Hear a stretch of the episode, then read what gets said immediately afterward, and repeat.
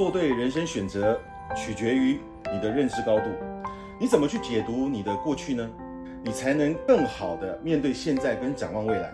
二十岁的时候，我们认为努力很重要，勤奋很重要，拼搏很重要。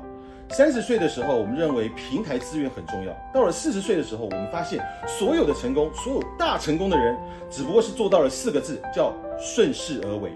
所以不是说努力不重要，是勤奋努力得放对地方。你的精力、你的体力、你的资源、人力、资金得放对地方。放对地方等于做出了选择。做出选择的背后是什么？是认知。各位。你对时代的理解，你对趋势的理解，你对行业的理解，你对客户的理解，你对客户痛点的理解，你对竞争对手的理解，你对自身优势的理解，这些对外部和内部的理解，产生了你的思考，产生你的认知，你的认知将导致你的选择，你的选择导致了你的结果。所以各位，老板要拼什么？老板要拼决策模式该怎么调整，战略该如何选择？公司如果有了利润是分给研发还是分给业务？市场是主推线上还是线下？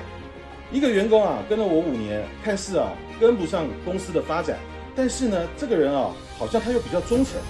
这个人呢，我是继续用呢，还是把他资遣掉？大到公司的战略模式，小到这个人用还是不用？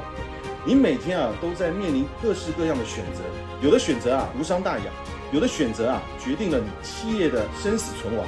无数个大选择，无数个小选择，决定了你的今天。所以啊，你的今天是昨天的选择决定的，你的明天取决于你今天的选择，你今天的选择取决于你今天认知的高度。